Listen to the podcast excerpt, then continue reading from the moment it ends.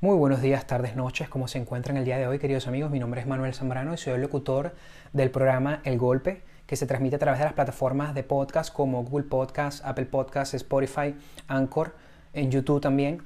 El día de hoy tenemos un capítulo muy especial porque voy a estar compartiendo con Antonio Valdés, él es un periodista, un lúcido periodista que tiene conocimiento de política, geopolítica, cultura en general, economía, y vamos a precisar algunas cosas que están sucediendo eh, estos últimos días en Latinoamérica y el mundo. Entonces creo que va a ser un podcast súper provechoso y antes de comenzar te quiero pedir que te suscribas en las plataformas y pues nada, bienvenidos, empezamos.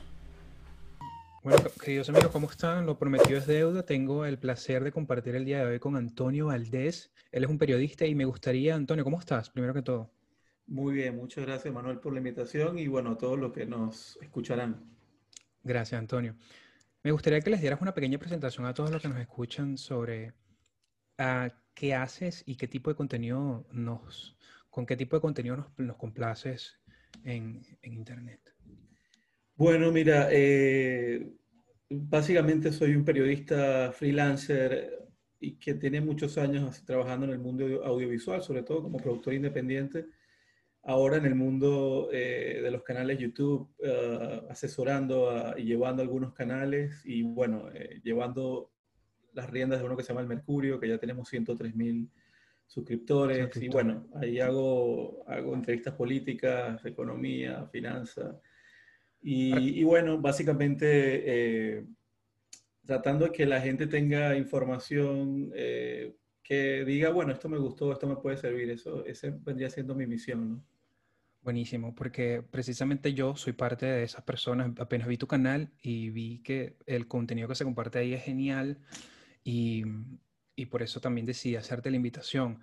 Antonio, lo primero que te debo preguntar es tratando de ir desde lo más reciente. Lo último que pasó que nos sorprendió muchísimo, o no nos sorprendió porque en la segunda vuelta eh, no esperamos que ganara, fue el, el triunfo de, mm, en Ecuador. La verdad es que eh, la izquierda latinoamericana está creciendo eh, de una manera simultánea a través del, globalismo internacional y, la verdad es que nos sorprende muchísimo la, segunda vuelta que se dio en Ecuador. Entonces quería que nos diéramos una precisión, me gustaría que me dieras una precisión de qué es lo que, cuál es tu lectura. Tú eres de Ecuador, ¿cierto? Si no me equivoco. Eh, viví casi cinco años en Ecuador y, bueno, hice periodismo allí de calle con, con Diario El Mercurio y conozco muy bien la realidad de, política, sobre todo el país. Tuve la oportunidad de entrevistar a, bueno, Guillermo Lazo como tres veces, a Rafael Correa como tres veces. A, ¿En serio? A Jaime Nebot también como tres veces. Entonces, bueno, y, bueno, como ellos, cualquier cantidad de políticos, economistas, eh, y la verdad es que sí, es una, realidad que me, apasiona mucho la, ecuatoriana. ¿Qué sentiste con Rafael Correa cuando lo entrevistaste? ¿Qué, qué percepción te dio? Bueno, evidentemente es un tipo extremadamente preparado, muy seguro de sí mismo, eh, eh, predispuesto un poco a la defensiva, hacia la crítica, eso, eso sí, eso está muy claro.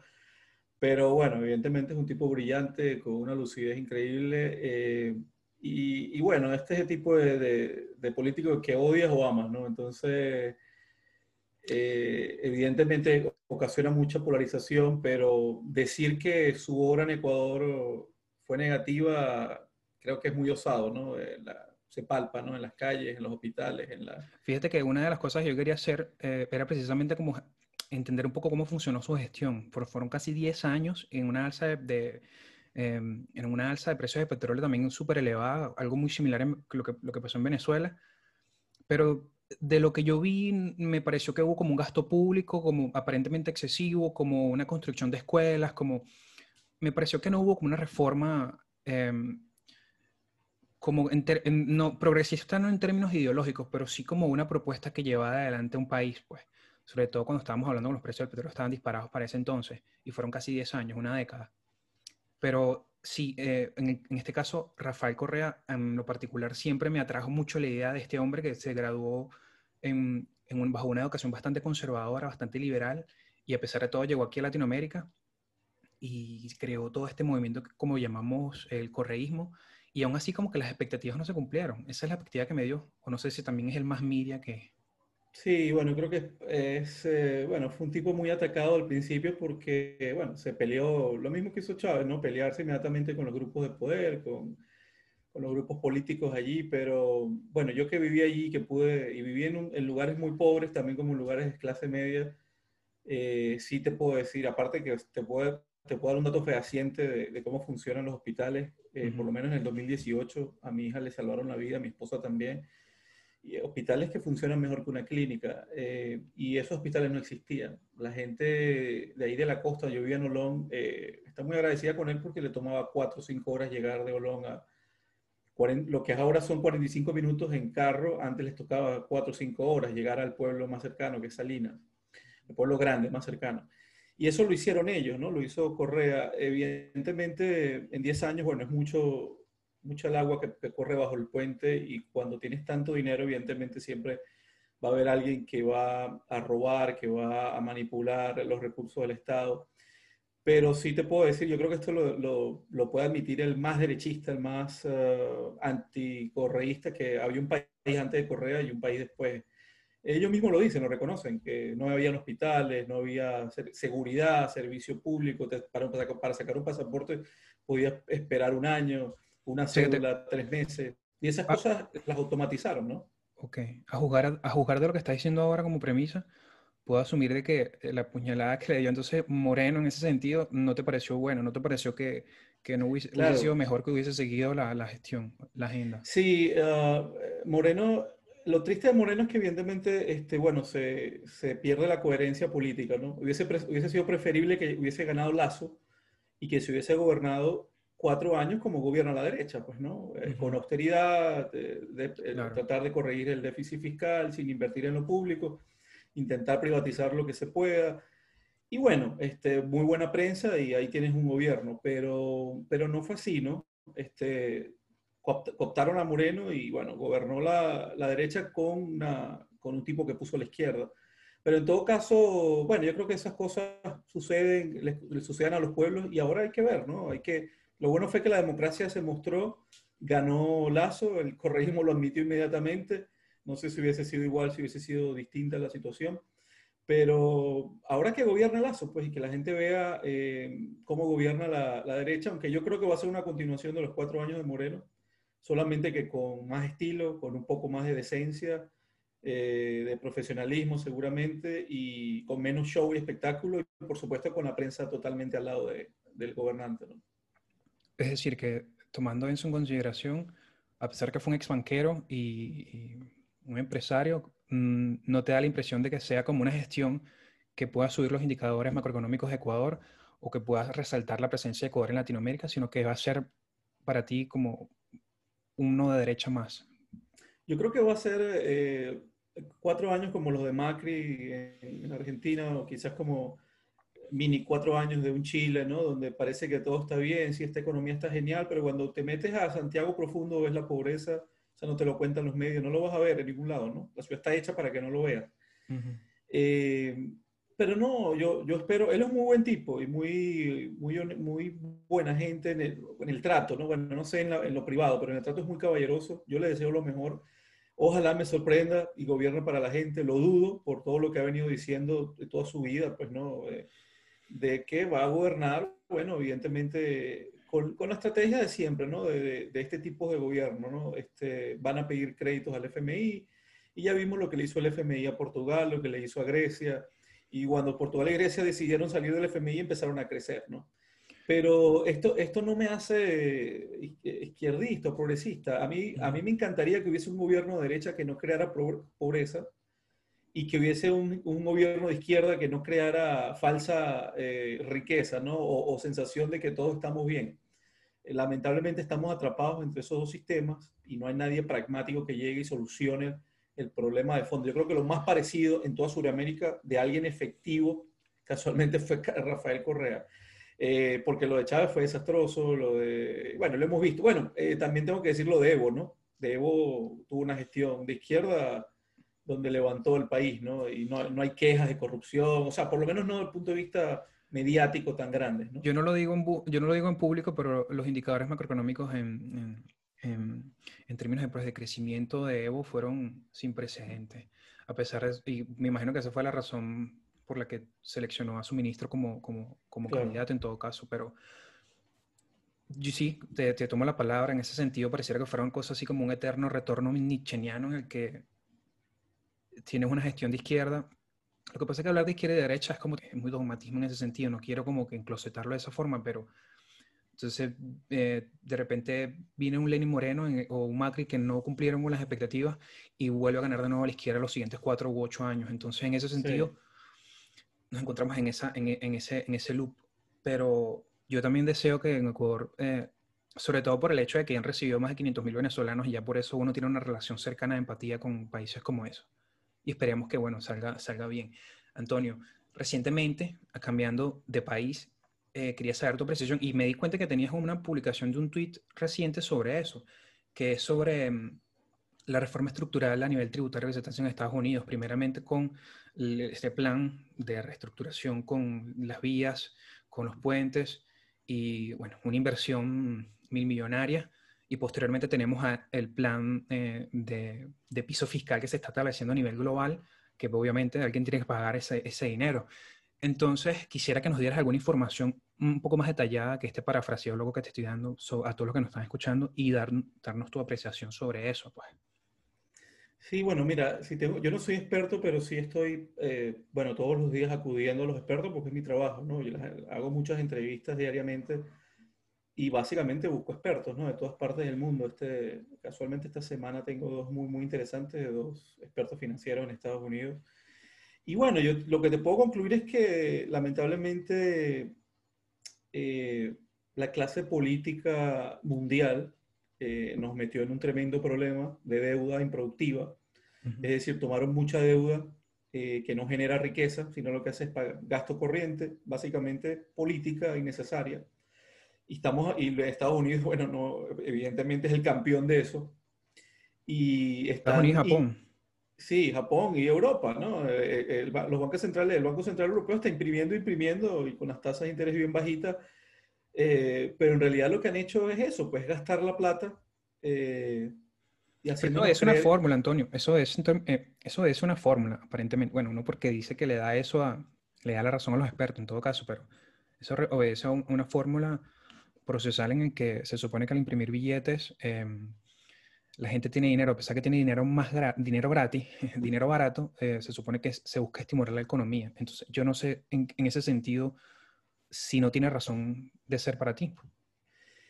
Bueno, yo no tanto para mí, es lo que he leído. Casualmente esta semana entrevisté a Daniel Lacalle, uno de los eh, economistas liberales más importantes, de un español muy importante en el medio, y bueno, él nos, decía esto, eso que hablas tú, que es la FMT, la teoría monetaria ni es la teoría moderna monetaria ni es moderna ni, ni, ni, es teoría, o sea, lo están aplicando y evidentemente ha, ha, terminado siendo un fracaso, ¿no? Pero un fracaso por, sobre todo por la clase política, ¿no? Que termina usando estos recursos de manera ineficiente. Entonces hablan de un reseteo y en realidad no han debido resetear nada, han debido resetearse ellos, la manera como gastan el dinero. Lo que están intentando hacer en Estados Unidos, bueno, evidentemente una vez más, cómo sacar el dinero a las personas de, los bolsillos.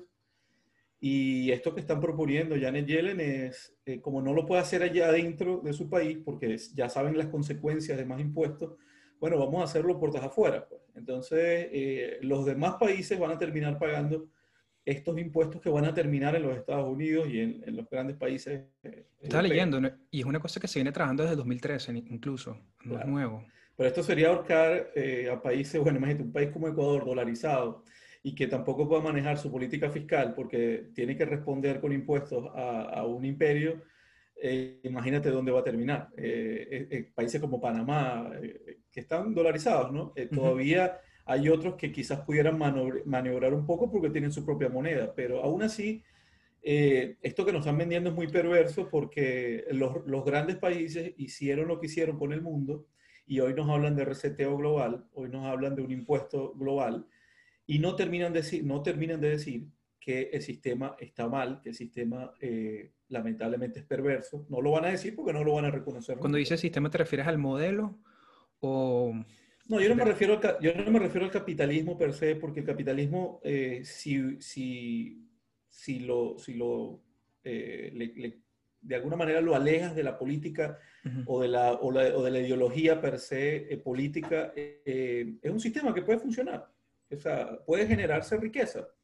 el problema es que aquí las clases políticas, repito, lo que han venido haciendo es estropear las cosas y para que termine, bueno, este, muy vivo, muy vivo, una pequeña, un pequeño grupo de gente y muy muerto en la gran mayoría de las personas. La, transferencia de riqueza que ha habido en estos tres, seis meses de, que apareció la pandemia ha sido increíble. Eh, bueno, eh, ¿cuántas notas no has leído de prensa que dicen que los uh, billonarios, multimillonarios, eh, los grandes ricos del mundo han cuadruplicado su riqueza en medio de la pandemia? Y eso habla de qué eso, pues que han transferido la riqueza, se ha transferido la riqueza de la clase pobre la clase media la rica de una manera increíble. Y la clase media eh, ha venido disminuyendo enormemente estos últimos ocho meses. ¿Cuánta cantidad de personas desempleadas, pequeños negocios muertos? Interesante lo que tú dices.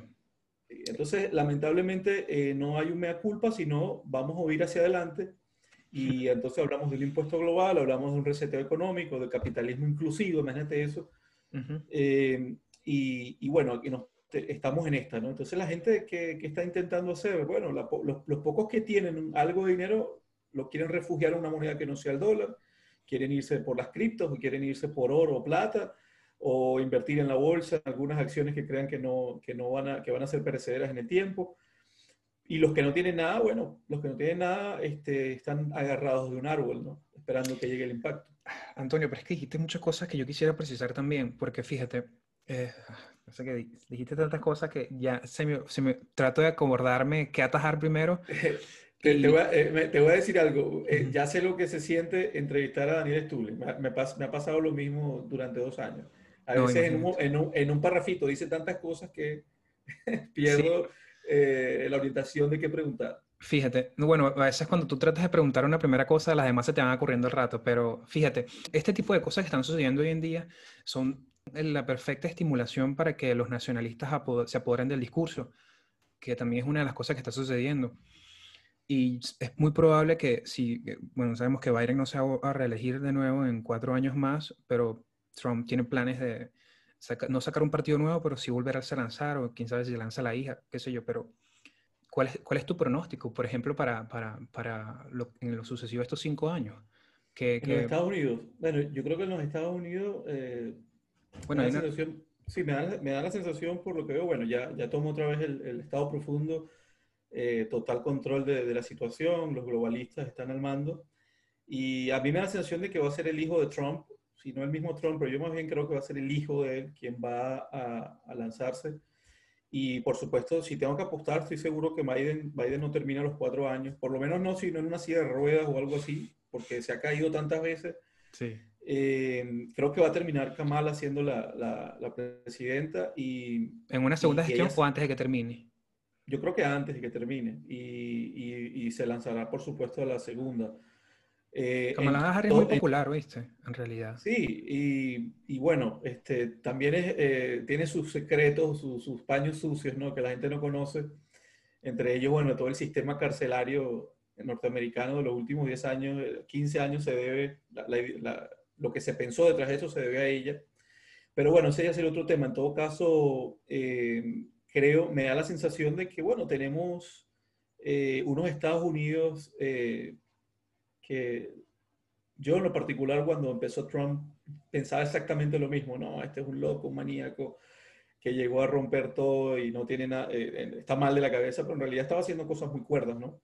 Y, y bueno, a Biden nos los pintan como el héroe de la democracia y ya eh, lo que hizo fue llegar y ya empezó su primera guerrita, ¿no? No, no, no espero mucho tiempo para activar al complejo militar industrial.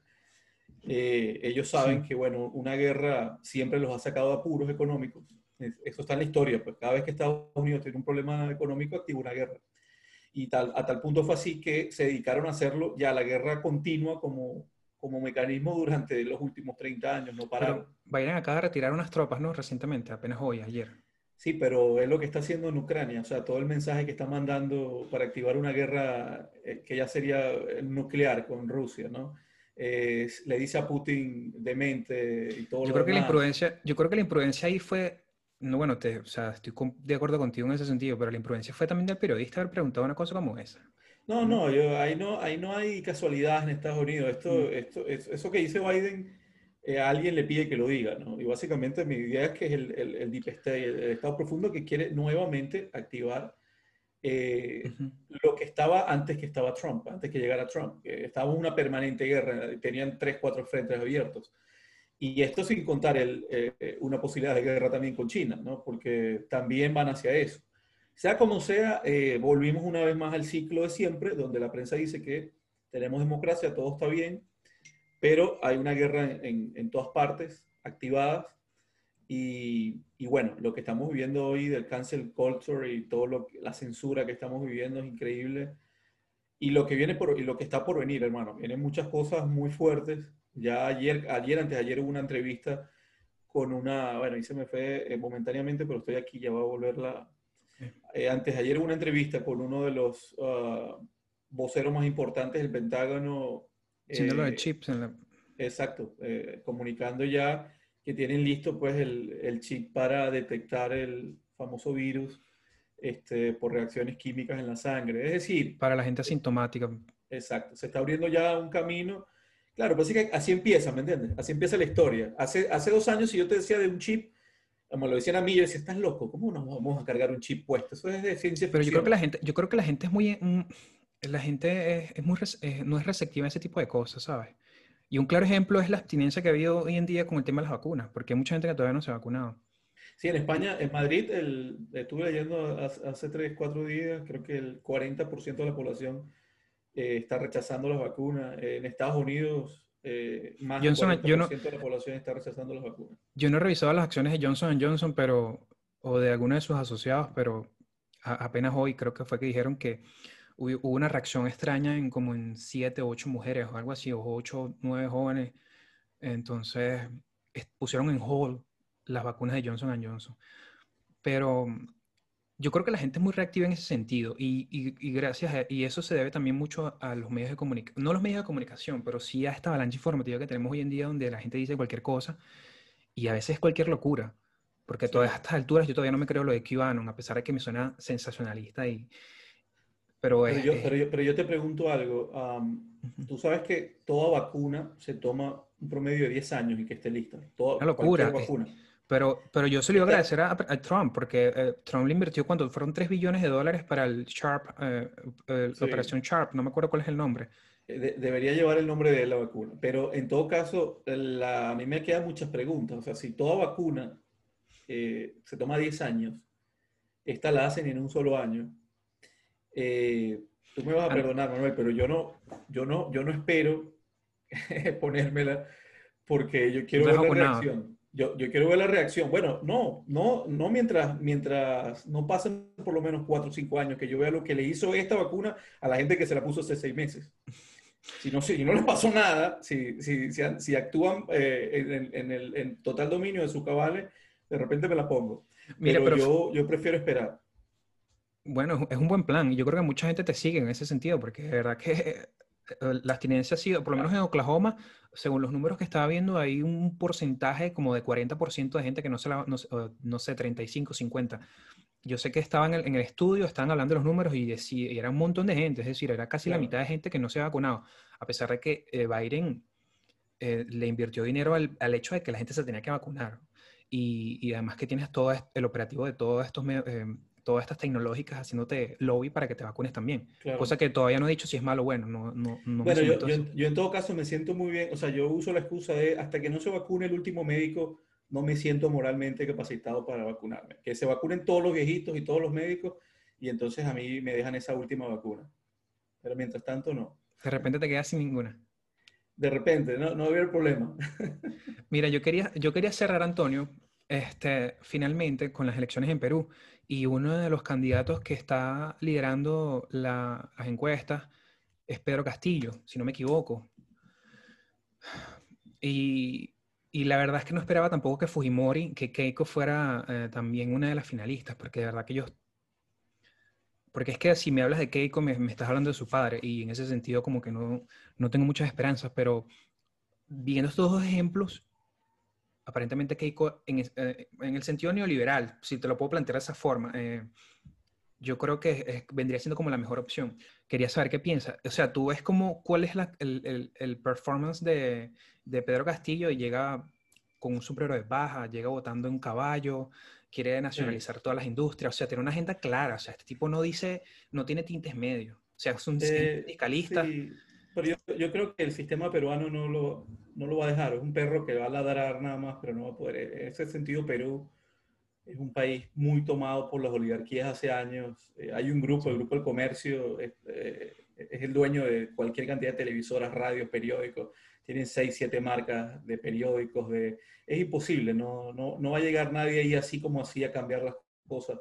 Y creo que Perú es una buena señal de cómo estamos atrapados los pueblos entre, entre más de lo mismo, ¿no? Porque este el tipo, eh, eh, para mí, bueno, pareciera un, tiene el síndrome claro del populismo y, la, y Keiko lo que demuestra es que la gente tiene el síndrome de Estocolmo. O sea, a nosotros nos gusta, eh, nos enamoramos de nuestros captores, pues, ¿no? Es decir, en, en, Ecuador votaron por Lazo, el tipo que se benefició del, del, feriado bancario, que armó la estructura del feriado bancario, de, de, que se fueran tantos recursos del país en los 90 y tantos migrantes se fueron, 500.000 a Europa, 500.000 a Estados Unidos, y votan por el tipo. Y, y, en, uh, y, en, eh, y, en, Ecuador, bueno, votan por... Ese como que mañana se reviva Menem y voten por Menem en Argentina. O sea, lamentablemente esto habla de, de, bueno, de nuestros pueblos, de nuestra realidad histórica, y estamos entrampados en esto, ¿no? Y estamos entrampados también porque si se presenta alguien de izquierda, eh, termina siendo lo mismo, gobierna eh, de manera imprudente, irresponsable, le, llegan le llena la cabeza a la gente de, de, de ideas de igualdad y de trabajo, de oportunidades y terminan haciendo las cosas mal, pues lamentablemente hay que decirlo. Esperemos que, que, ese no sea el caso, por lo menos vamos a ver qué pasa en Colombia si Petro termina tomando el poder. Eh, va a ser te quería hablar de Petro, dije no voy a hablar de Petro para no quitarle más tiempo, pero ¿por No, pero, no, pero sí, no, lo menciono porque bueno, tiene claras posibilidades y creo que el presidente que tienen este, terminó siendo un fraude, ¿no? Para el, creo que no lo ha dicho públicamente Uribe, Sí, no lo he dicho públicamente, pero estoy seguro que lo piensa todas las noches. Este, tanto que revivió a Petro, está con grandes posibilidades según las encuestas. Pero en todo caso, este, sí, lo que está pasando en, en, Perú es, este, yo diría que por lo menos triste. Esperemos que, que, bueno, que la gente por lo menos tenga hasta ahora la oportunidad que ha tenido de trabajar eh, y de y echar para adelante. Eso es lo mínimo que se pide, ¿no? Guardar sus ahorros. Fin, qué pena. Es que quiero, quiero, ya quiero cerrar con esto porque yo sé que tu tiempo es, es, valioso. Antonio, una recomendación ya que conoces y, tus, palabras en ese sentido son muy precisas, pero ¿qué le, recomiendas a la gente? Porque fíjate que yo, no digo que opero porque no es así. Trato de operar en el mercado de opciones y, quiero poner el dinero en algún lado. No lo quiero dejar en dólares obviamente. De hecho, mi cuenta bancaria no hay nada, o sea, habrá un 2 dólares, 3 dólares, qué sé yo, un sencillo, pero trato de colocar el dinero en alguna parte, pero es mentira, porque si todo el mundo habla de, de que vamos a una crisis, una crisis que una crisis sistémica, se está desarrollando a lo largo, a lo largo de varios años ya, eh, las bolsas están, ya dice mucha gente sobrevaloradas, gente que dice que no, eh, que a un crash. Yo compré un, distribuí un portafolio en cuatro o cinco criptomonedas. Eh, eh, Crypto.com tiene un ecosistema súper genial para meter unas, unas, unas, cripto de, de, ellos que te dan un tanto por ciento. Pero al final eso es, es solamente agua, Antonio, te pregunto, porque si compro unas acciones que hace, apenas hace un año cayeron todas las acciones con el tema de la pandemia. Es decir, no hay solución a esta crisis si tú quieres guardar tu dinero. El mercado mobiliario, si te compras una casa, también viene a la baja también. ¿Cuánta gente no se suicidó en el 2009 cuando su casa no vale nada, no, no terminaron valiendo nada? Entonces, fíjate que en ese sentido no, no, se ve como una aparente solución o es por mi desconocimiento quizás. Sí, sobre todo en Estados Unidos, ¿no? El tema de comprar una casa es complicado porque no es la casa, ¿no? Es el seguro de esto, el seguro del otro, el seguro de esto, el seguro... Las letras chiquitas, ¿no?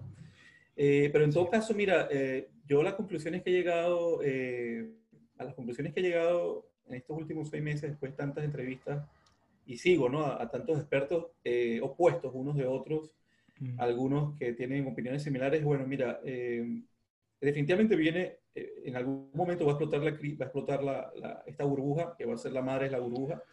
Eso está claro, no se sabe todavía cuándo, porque este plan de Biden lo que ha hecho es que el mercado, que somos nosotros, los que, los que invertimos en el mercado, pero sobre todo los grandes bancos, los grandes grupos de inversión, se sienten tranquilos de que el gobierno va a hacer todo lo habido por haber para mantener las tasas bien bajitas y seguir imprimiendo dinero. Este, y ligar, rogarle a Dios que no aparezca el fenómeno de la inflación y después de la hiperinflación.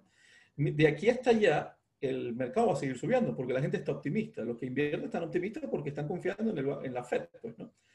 Eh, yo creo que hay que hacer caja de aquí a allá, hay que invertir. Eh, eh, en la bolsa, intentar hacer algo de, dinero y, ver mucho y ver las señales. Yo por lo menos metí algo de dinero en plata, compré monedas de plata, porque bueno, creo que cuando explote, eso no me va a hacer rico, pero por lo menos me va a cuidar algo del dinero que tenía allí, que no me lo va a desvalorizar. Y en el banco no tengo como tú, pues no, tengo eh, lo que me entra por YouTube, eh, me cae ahí, eh, algunas personas que asesoran me pagan allí, pero inmediatamente lo saco este, vienen tres, cuatro meses muy, de mucha bonanza en los Estados Unidos, sobre todo, va a haber mucho dinero en la calle. Eso creo que, bueno, este, va a ser más que una ilusión, va a ser eso, pero una ilusión. Y, y después, bueno, empezaremos a ver el, eh, el, derrumbe poco a poco. Y ahí hay que agarrarse, pues, ¿no? Este, yo sigo pensando que sí, es una buena inversión, es, es una, muy, una, muy, buena idea tener un portafolio este, con, bien diversificado, ¿no? Con empresas de inversión, con, con inmobiliarias, con eh, el tema, por, bueno, por lo menos a mí me gusta siempre Walmart para estos meses, porque Walmart va a recibir mucho dinero uh, estos meses que vienen, porque la gente va a comprar comida y los precios de la comida están subiendo enormemente. No, y además las acciones de Microsoft que están bastante caras, las valoraciones siguen bastante también, siguen, siguen siendo bastante estables.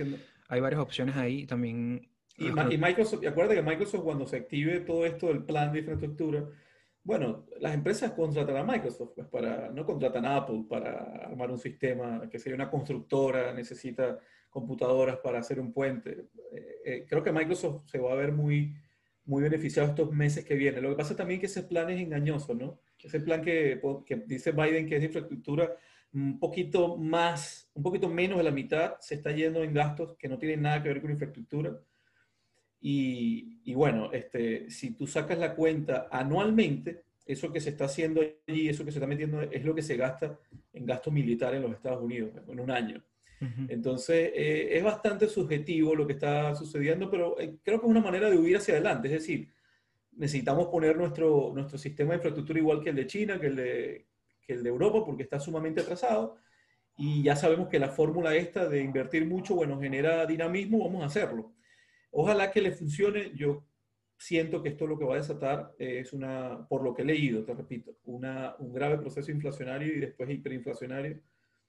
Bueno, creo que va, a morir un, modelo en algún momento. Por lo menos va a morir Estados Unidos eh, o el dólar va a morir como moneda de transacción internacional. El indicador de consumo eh, subió 1.6 en solamente un mes. Eso deja deja en evidencia que el costo... Y el, de, y el de, inflación 2%, en marzo. Yo no sé si la gente se da cuenta de eso, pero bueno, uno que es de Venezuela eh, es muy... Eh, la verdad que tiene las antenas demasiado puestas en, en, términos inflacionarios porque nos asusta completamente ese fenómeno. Y, y, esperemos, que, esperemos que se... La verdad no sé qué decirte, pues. Espero llamarte en un año a ver qué sucede, en todo caso.